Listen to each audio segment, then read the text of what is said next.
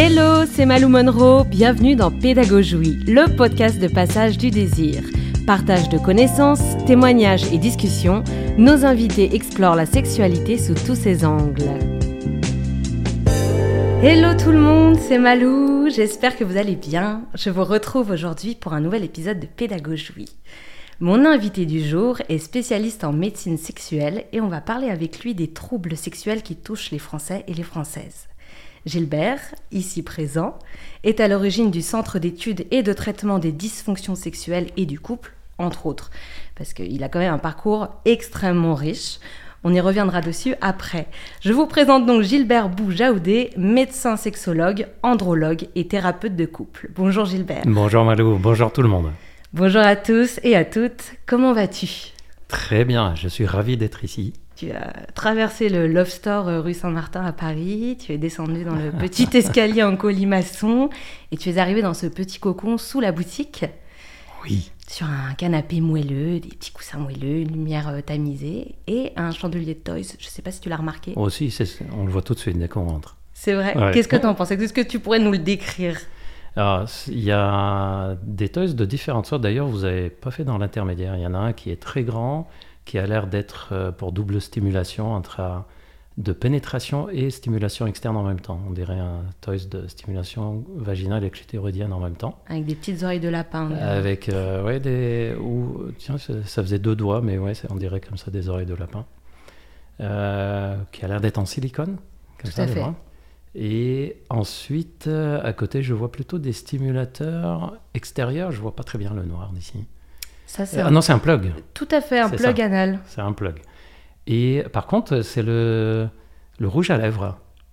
Alors, le rouge à lèvres, c'est justement pour que ce soit discret dans le sac à main. et en fait, quand tu l'actionnes, tu as un petit bouton en dessous et ça vibre.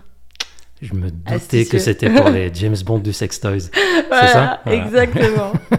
c'est exactement ça pour les James Bond girls, les James Bond aussi, hein, tout court, hein, ça. peut servir pour les deux. Mais c'est vrai que ça fait un peu agent secret avec euh, un côté très euh, caché euh, de ça. Mais c'est super, euh, super sympa. D'ailleurs, l'histoire des, des sex toys, elle est très corrélée à, l'histoire de la médecine, mm-hmm. à l'histoire de la sexualité, à l'histoire des évolutions sociales, et pas seulement à l'évolution de, de, la technologie. D'ailleurs, tu as remarqué, on dit sex toys, on dit plus vibromasseur. C'est vrai. Dans le passé, on disait beaucoup vibromasseur. Là maintenant, il y a le côté ludique aussi, euh, jouet, quoi, qui. Et parce que ce n'est plus basé que sur la vibration. Et eh oui. Dans le passé, c'était que de la vibration. Et d'ailleurs, ça a été créé, si tu te souviens, pour soulager les douleurs musculaires. Bah, bien sûr, je me souviens. J'étais là le premier jour, les gros masseurs ont été créés. Mais oui, en 1912, 12, 13, dans ces eaux-là, il y a une publicité en Allemagne, si mes souvenirs sont bons, où on disait, on vendait déjà les tout premiers euh, vibromasseurs. Et on disait que c'était pour masser euh, la peau du visage, euh, pour masser les petits muscles, etc. Mm. Parce qu'évidemment, il ne fallait pas dire que c'était sexué hein, à, l'époque. Mais ils ne notifiaient pas du tout que ça pouvait aussi être utilisé sur les parties intimes. En fait, si, tout le monde savait pourquoi, parce que c'était marqué, ça augmente le bien-être. Donc, on se doutait un peu de quoi. D'accord. D'ailleurs, tu sais que c'est resté. Alors, toi, tu es jeune, tu n'as pas connu ça, mais les personnes qui nous occupent, qui ont connu un peu. Euh, alors, je m'adresse aux personnes qui nous écoutent, qui ont connu ça. Est-ce que vous vous souvenez dans les vieux magazine Redoute, catalogue Redoute, Trois Suisses, etc. Moi, je m'en rappelle. Hein. Et il était opposé, oui, était sur le visage comme ça. Et ben ça vient de là parce que euh, on a vendu au début euh, les vibromasseurs comme c'est quelque chose qui massait un peu le visage et c'était pas très socialement acceptable de parler de ça, mais mm. c'était quand même vendu dans des euh, dans des revues de ce type-là. Hein. Oui, mais ça, je me rappelle quand j'étais en primaire, euh, c'était un peu le regarde, regarde, euh, dans la redoute de ta mère, regarde la dernière page ce qu'il y a. nous, on sentait déjà qu'il y avait un truc, quoi, qui était un peu tabou. On n'avait pas trop le droit de, jeter un œil, mais ça nous intriguait quand même. Et souvenez-vous des images, c'était toujours, enfin, le, souvent, une dame qui euh, pose le vibro sur la, sur la joue un peu comme ça, comme si c'était un truc pour masser le, le visage. Incroyable. Ah, c'est fou. Donc, il y a vraiment ça nous paraît loin. Euh. C'est vrai, quand on y pense, là maintenant que je l'évoque, bah oui, euh, beaucoup de gens se souviennent de ça. Et quand on en parle, on a l'impression que c'était il y a des siècles. Mais non, c'était juste il y a 20 ans. Et ça a évolué à une vitesse incroyable. Bah du coup, on va pouvoir en parler un petit peu tout à l'heure. Gilbert, est-ce que tu peux revenir un petit peu aux origines? Tu es né à Beyrouth, tu es franco-libanais. Euh, est-ce que tu peux nous expliquer, nous présenter ton parcours depuis ton enfance au Liban? Je vais faire bref, hein, parce qu'il y a beaucoup trop de choses. Évidemment. Donc je suis né au Liban, effectivement, en pleine période de, de guerre qui, qu'on a appelée guerre civile à l'époque. Et euh, en 1990, euh, j'ai, fait partie des personnes, de nombreuses personnes qui ont quitté le Liban jeunes, euh, fuyant la guerre.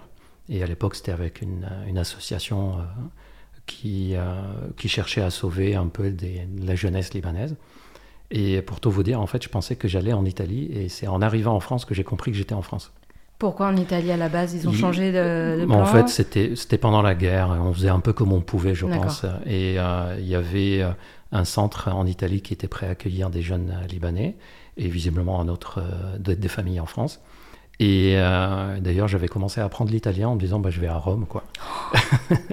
et c'est en- arrivant, en entendant Orly, je me dis, tiens, Orly, ça sonne italien, mais c'est... Orly. voilà, Orly, ça sonne italien, mais ça parle pas italien, là. Et c'est comme ça que j'ai su que j'étais en France, en fait. Et euh, j'étais tout aussi content, vraiment. T'étais tout seul ou t'étais avec ta famille? C'était, non, seul. C'était un groupe de. D'accord. On était quatre Libanais, euh, âgés entre 16 et 18 ans. Et donc, on est venu seul. Ça a été d'ailleurs pour moi une particularité parce que j'étais le seul mineur dans le groupe. D'accord. Et donc, quitter le territoire en étant mineur, euh, sans autorisation. Enfin, bref, ça a été tout un parcours pour arriver en France. Et en France, c'est des familles qui nous ont accueillis que je ne remercierai jamais assez. Hmm. Ils nous ont accueillis sans condition. Et, euh, Jusqu'à ce que tu atteignes ta majorité Ou En même fait, encore euh, au-delà Normalement, c'était pour un an. Et euh, le but, c'était de sauver un peu de jeunesse libanaise et que cette jeunesse puisse retourner, Hmm. reconstruire le Liban. Et un peu à la fois, en fait, chaque année, on se rendait compte que c'était toujours pas le moment de rentrer au Liban, c'était toujours pas le moment de rentrer, il y avait toujours quelque chose qui se passait. Et ces familles nous ont accueillis sans aucune condition jusqu'à ce qu'on soit indépendant, en fait. Et euh, d'ailleurs, euh, entre l'âge de 16 et 18 ans, ils avaient une autorité parentale sur moi puisque j'étais en France en tant que mineur. Et, euh, et donc, ça a été une période euh, très difficile en plus à l'époque, pas de, pas de téléphone portable, pas de courrier facile. Et donc, on pouvait avoir des périodes de plusieurs mois sans avoir de, De contact de- avec la de famille contact avec la famille. J'entendais à, à la télé, à la radio française, qu'il y avait eu tel tel bombardement, par exemple à Beyrouth. Et euh, j'avais aucune idée si euh, ma famille était touchée, pas touchée. Ma famille, d'ailleurs, n'a su que j'étais arrivé en, France que deux semaines après mon arrivée, puisqu'il n'y avait pas moyen de les, de les contacter. Donc ça, ça nous paraît une époque vraiment euh, complètement terminée, mais je, je pense que tout ça, ça permet quand même de, de se créer un, un caractère qui permet de rebondir, rebondir. Donc arrivé en France, accueilli, directement je suis arrivé dans le nord de la, de la France et je suis resté fidèle au nord de la France. Quelle euh, ville? Je suis arrivé à Lille Ok. et euh, d'ailleurs c'est pour ça que tu es encore à Lille. c'est pour ça que je suis toujours à. Lille. ouais. D'ailleurs, quand euh, j'ai eu la nationalité française, plus de, j'ai mis une vingtaine d'années à demander la nationalité française parce que j'étais persuadé que j'allais retourner au Liban en fait. Ok. Et euh, quand j'ai eu la nationalité française, je m'amusais à dire nationalisé, naturalisé ch'ti parce que c'est pour moi c'est la région qui m'a accueilli. Donc euh, je me voyais mal après avoir euh, passé la période la plus difficile hein, dans le Nord avec des personnes qui m'ont accueilli, qui m'ont soutenu. Et au moment où j'ai une notoriété et que je commence à être reconnu, de leur dire merci, au revoir, je me casse, je pars ailleurs, Mm. je, le, je le vis mal. Puis bon, heureusement, de nos jours, on peut travailler euh, en étant n'importe où, euh, sur n'importe quelle, quelle ville, donc euh, ça va très bien. Mm. Donc à l'âge de 16 ans, je suis arrivé, j'ai fait ma, ma terminale à l'âge de 16 ans, puis première année de médecine. C'est qui qui Euh, t'a donné l'envie de faire de la médecine? T'as été supporté par ta famille euh, d'accueil ou ta famille Liban euh, c'était quelque chose d'indiscutable pour moi. Je venais pour ça. C'est-à-dire, c'était euh, soit je faisais médecine, soit je ne fais pas d'études. Il n'y avait même pas de discussion. D'ailleurs, euh, ça avait beaucoup chagriné euh, les enseignants que, que j'avais en classe de terminale. Comme j'avais de très très bonnes notes en mathématiques et en physique, et que je voulais faire médecine, ils me disaient Mais non, tu peux faire un truc genre euh, maths sup, euh, tu, tu peux faire une école d'ingénieur. Oui, mais ça m'intéresse pas, je veux faire médecine. Et euh, ça a été contre l'avis de mes professeurs que je me suis inscrit. Ils, savaient, ils, ils- ils n'ont même pas su que j'ai été m'inscrire à la fac de médecine, en fait. Mm. C'était, euh, pour moi, c'était indiscutable. Depuis l'âge de 10 ans, c'était une décision. Et ça, ça vient de, de ce que j'ai vécu au Liban. Euh, je voyais des images à la télé, des personnes blessées, etc., comme on voit dans les attentats régulièrement. Et dans ma tête, c'était, euh, c'était comme si c'était une évidence. Je dois faire quelque chose dans ma vie pour aider d'autres personnes. Je ne savais pas quoi, Mais plus le temps passait, plus je me rendais compte que c'était la médecine qui m'intéressait, parce qu'elle alliait deux choses qui me passionnent, c'est-à-dire le, côté humain euh, et faire quelque chose pour aider d'autres personnes à ma façon. Et ça alliait aussi une autre chose qui me passionnait beaucoup, c'est le fait de découvrir, comprendre, fouiller, aller au-delà des stéréotypes, aller au-delà de ce qu'on nous raconte comme ça spontanément, d'aller comprendre, se faire sa propre idée, de découvrir, etc. Et donc la médecine, c'était pour moi une évidence que c'était ça que j'allais faire.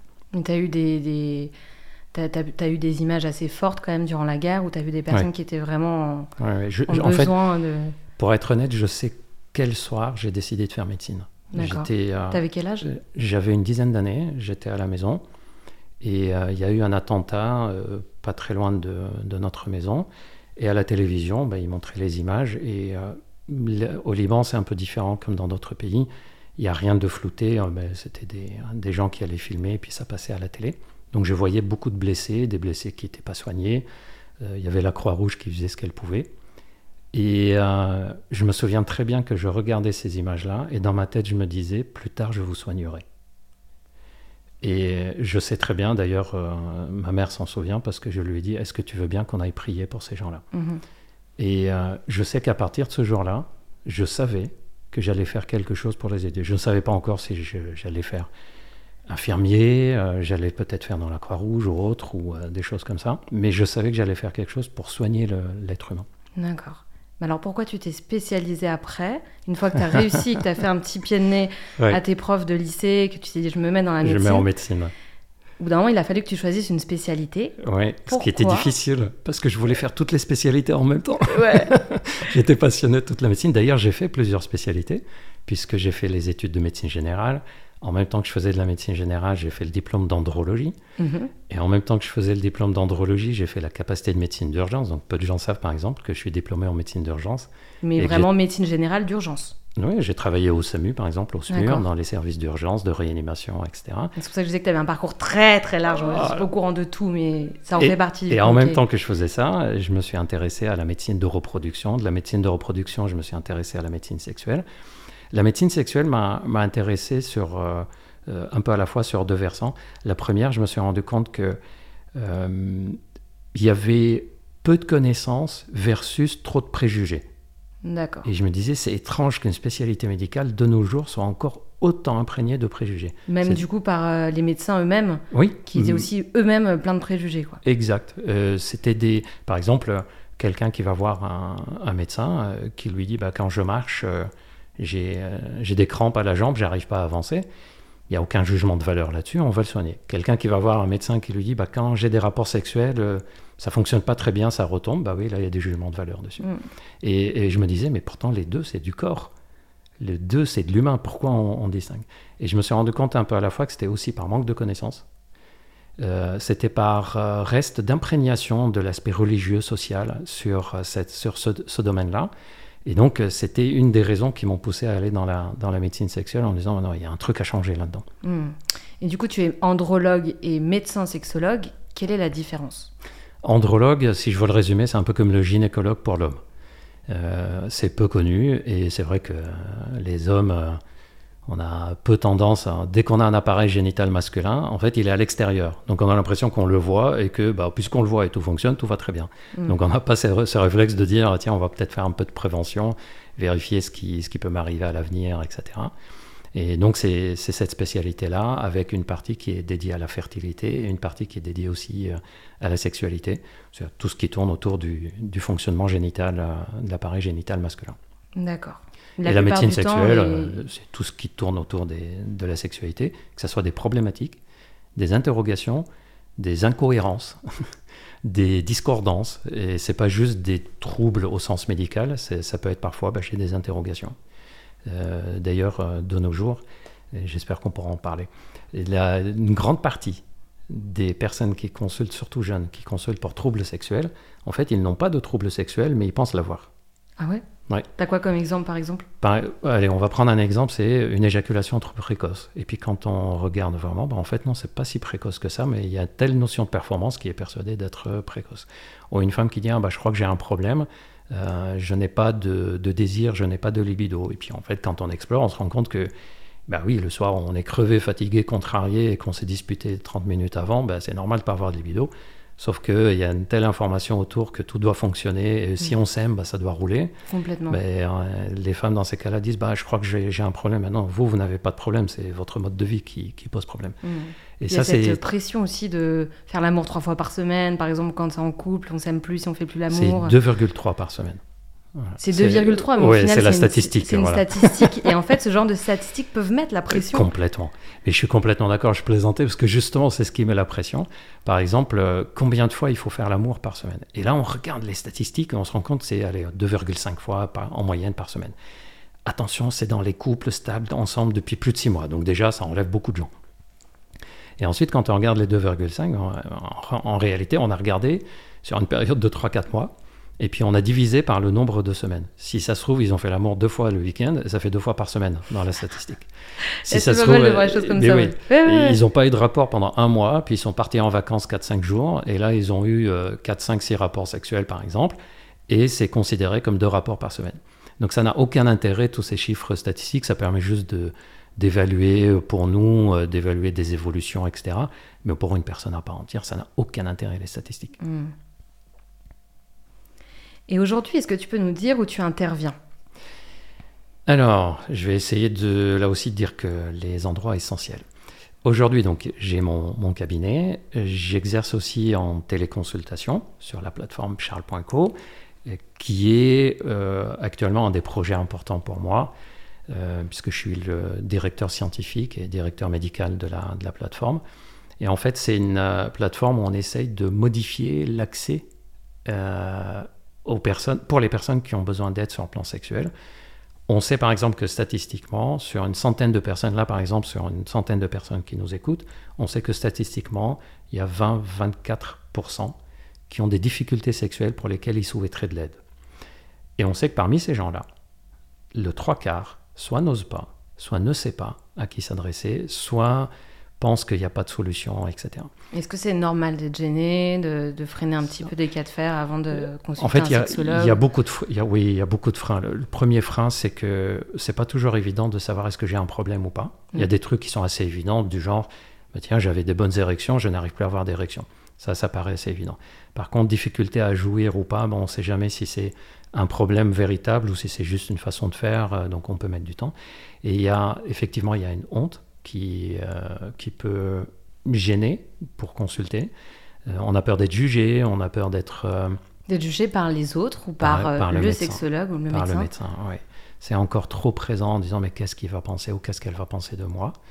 je prends pas en particulier des gens jeunes qui disent mais ils vont se moquer de moi quoi. Je suis jeune et j'ai déjà des problèmes sexuels. des personnes âgées, ça va être l'inverse. C'est bah, qu'est-ce qu'ils vont penser de moi? Je suis déjà âgé et tiens, ils pensent encore au sexe quelqu'un de malade, oh, j'ai une maladie et ils vont dire que je pense au sexe. Et là, c'est pas tellement aux personnes qui sont gênées d'ailleurs que je, c'est pas à eux de changer ça, c'est plus aux médecins. Euh, si les médecins posaient facilement des questions là-dessus, si euh, les médecins communiquaient facilement là-dessus, ben, tout le monde saurait que le jour où on a un problème, on peut, peut aller voir un, médecin et discuter de, de, de ces problèmes d'ordre sexuel.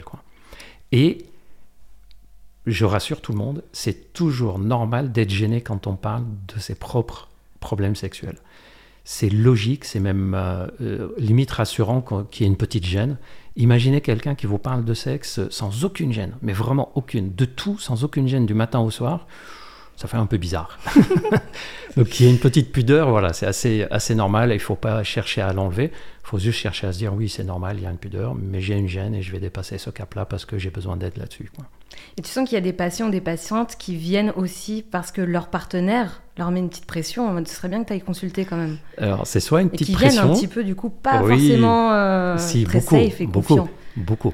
Il y en a, d'ailleurs, il y en a beaucoup qui viennent en me disant écoutez docteur, je viens parce que ma femme ou mon mari m'a un peu mis la pression, m'a un peu obligé à venir, mais je vous préviens, j'avais aucune envie d'être là. Mm. Et ce qui est amusant, c'est que ces personnes-là, à la fin de la consultation, disent on se revoit quand? Simplement parce que tout d'un coup, ils se rendent compte de ce que c'est, que c'est des choses très simples, qu'on discute de, des choses humaines, on discute des choses qui sont banales, limite, mais qui ont un impact sur elles ou sur eux. Et des fois, c'est salvateur. Il y a des personnes qui me disent, ben, à la fin de la consultation, ils me disent, il faut que je vous dise, en fait, docteur, euh, Moi, je voulais pas venir, c'est mon partenaire ou ma partenaire qui a insisté, et heureusement.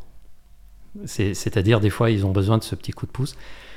Et, ils se rendent compte qu'ils peuvent être en confiance et qu'au final, euh, c'est pas une honte du tout. Euh, comme quand tu as mal à la tête. Euh, c'est ça. Là, bah, tu as, un blocage, tu peux aller voir un médecin qui peut t'aider. C'est exactement pour ça que j'ai choisi la spécialité de médecine sexuelle en me disant, mais c'est pas normal que quand on a mal quelque part, quand on est malade, quand on tousse, euh, quand on boite, etc., qu'on n'ait aucune honte d'aller consulter, et que quand on a une gêne sur le plan sexuel, qui peut avoir des répercussions majeures, c'est-à-dire on peut par exemple perdre confiance en soi, rentrer dans des phases de dépression parfois à cause de mm. ça. Prenons quelqu'un qui est célibataire, qui a des difficultés sexuelles. Par peur de rencontrer cette difficulté, il va dire bon bah je vais pas faire de rencontre. Sauf que c'est pas le sexe qu'on évite à ce moment-là seulement. C'est aussi la relation amoureuse, la relation affective, le fait d'être avec quelqu'un, de partager. Et on peut se retrouver isolé sur le plan euh, affectif et on peut rentrer dans une boucle qui est infernale dans ces cas-là. Et donc je me disais, c'est pas normal que quelque chose qui a autant de retentissement sur l'être humain, quelque chose qui a autant de retentissement sur le bien-être, soit mis de côté juste pour des raisons de jugement de société mmh. ou de gêne particulière. Quoi. On peut retrouver ce problème-là aussi avec euh, la santé mentale. Exact. Exact. Il y a beaucoup de personnes qui peuvent avoir du mal encore à aller voir un psychiatre, un psychologue. Euh, Totalement d'accord. C'est très tabou. Enfin, ça se développe là. C'est mieux, c'est beaucoup mieux qu'avant, mais c'est euh, totalement pareil. C'est euh, comme si on se sentait faible en fait. Exact. Qu'on se déconnectait un peu de la, de la norme et qu'on était un, un, objet défectueux. Exactement. Et d'ailleurs, toutes les personnes qui consultent pour troubles sexuels, toutes disent j'ai perdu confiance en moi. Et pas que sexuellement. Hein. Mm. D'ailleurs, on a démontré. Ça tout. Tout on a déjà démontré que quand quelqu'un a une difficulté sexuelle et qu'on améliore ses difficultés sexuelles, il n'y a pas que le sexe qui s'améliore. Les scores d'anxiété vont mieux, les scores de bien-être vont mieux, les scores de capacité professionnelle. Eh oui, là, les promotions s'enchaînent au travail. Et bon, un truc, euh, je sais qu'on nous demande de ne pas le dire, mais il faut le dire, c'est net, les capacités de séduction augmentent. Bah oui. Parce qu'on se sent plus euh, euh, légitime de jouer de jeu de séduction.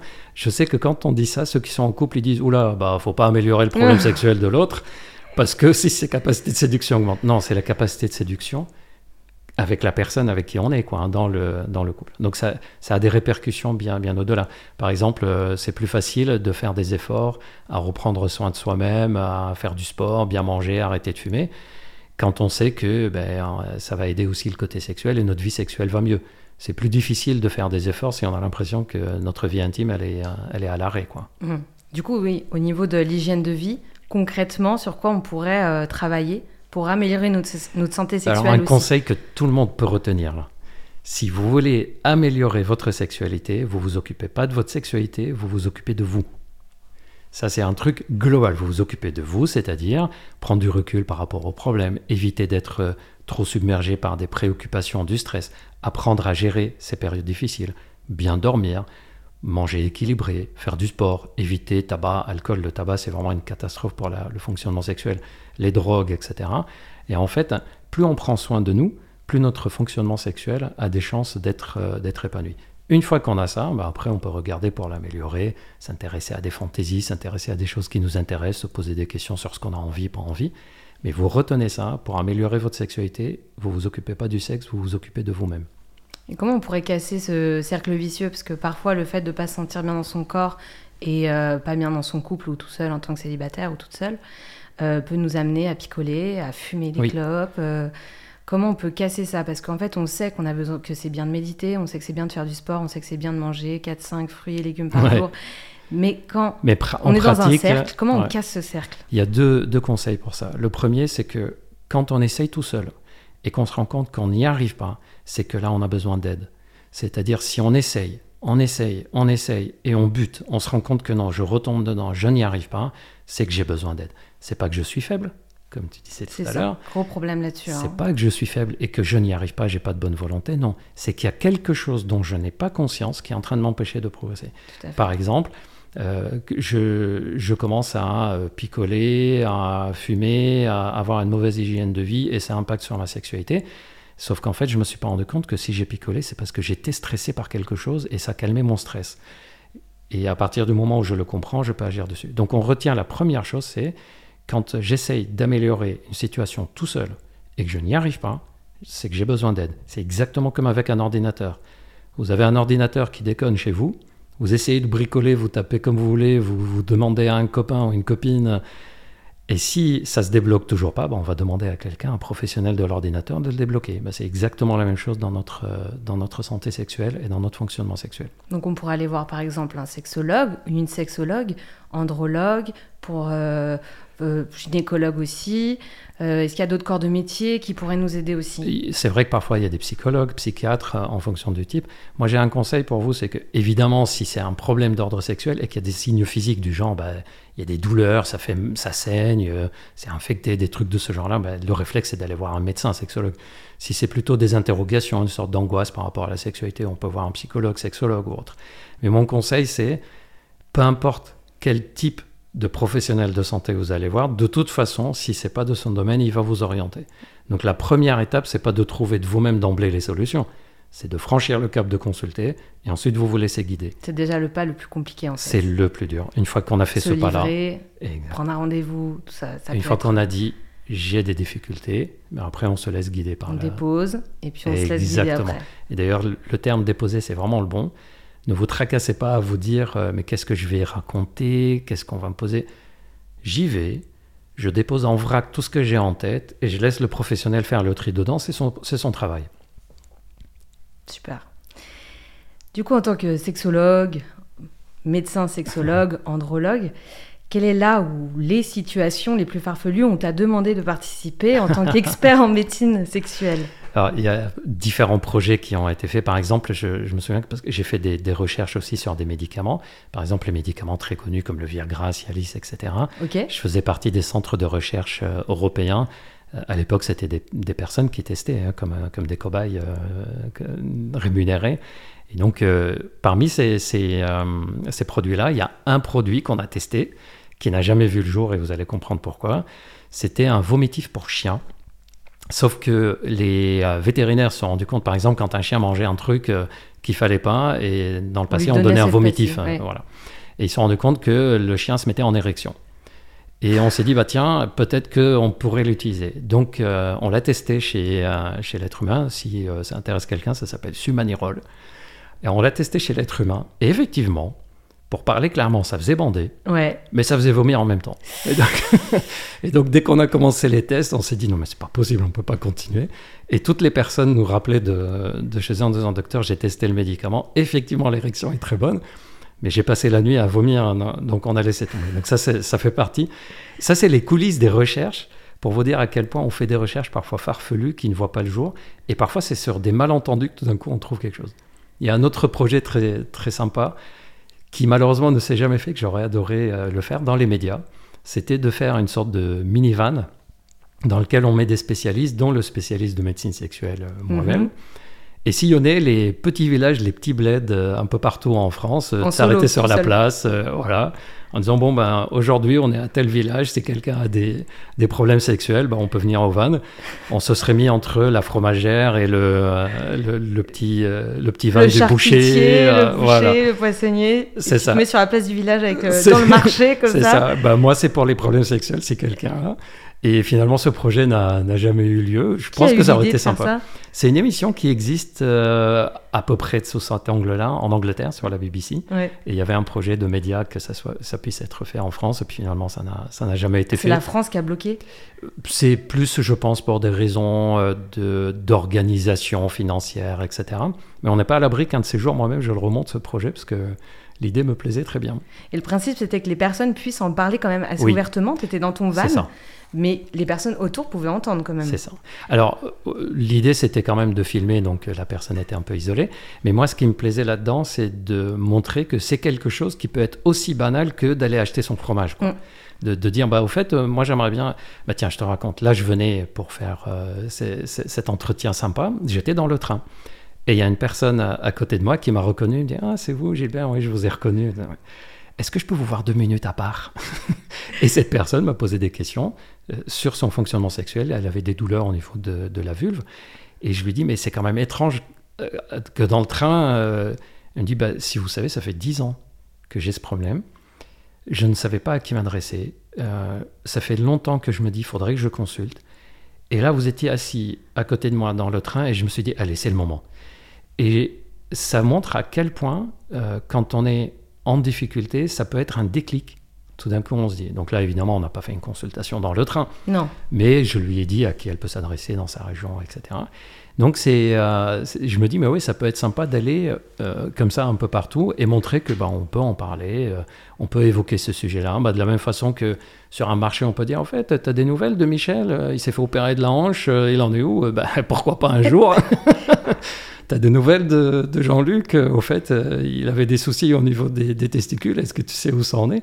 Mais pourquoi pas? C'est du corps Non, humain mais- au final. Mais oui. On travaille là-dessus, hein, on est en train de travailler Ouais. là-dessus, on est en marche, hein, parce que c'est vrai que ce sujet est beaucoup trop tabou, alors que c'est une partie euh, parmi tant d'autres euh, du corps humain. quoi. Mais oui, et c'est une partie que la plupart des personnes considèrent comme importante pour elles, quoi. Bah, évidemment, en plus, Mais oui, c'est que ça touche euh, tout le monde en fait.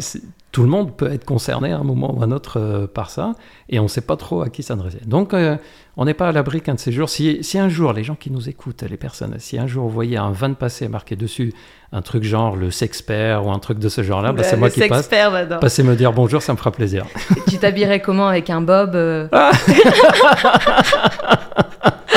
Quel klaxon Ouais. t'aurais, je sais pas, j'ai envie Je d'imaginer. sais pas, petit un peu le bruit de sextoy, je sais pas.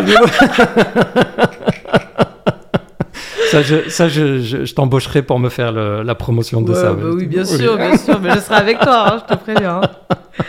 Ah, c'est trop bien. Ouais. Bah, J'espère qu'un jour ça viendra parce que en vrai ça peut participer vraiment à la- Mais carrément. au côté euh, à la popularisation. c'est un peu ce que fait les réseaux sociaux, c'est-à-dire ça va chez tout le monde. Mm. Euh, Sur les réseaux sociaux, quand on communique, ben, tout le monde, n'importe où, peut avoir accès aux, aux informations.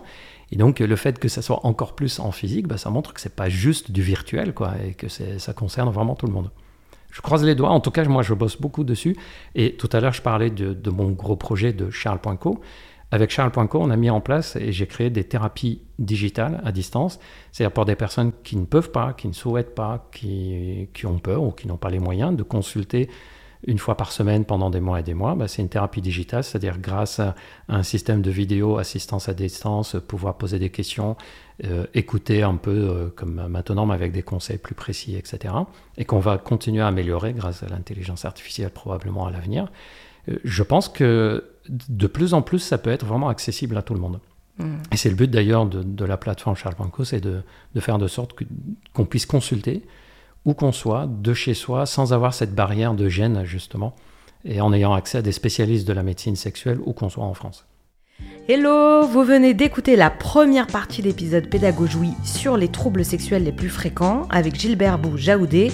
La deuxième partie arrive dans deux semaines. Merci d'avoir écouté cet épisode conçu par Passage du Désir, l'enseigne du développement durable du couple, et animé par moi-même, Malou Monroe. Retrouvez-nous en boutique, mais aussi sur Internet et aussi sur Insta où nous sommes à l'écoute de vos suggestions pour les futurs épisodes. Et bien sûr, n'hésitez pas à vous abonner. À très vite pour d'autres épisodes du podcast Pédagogie.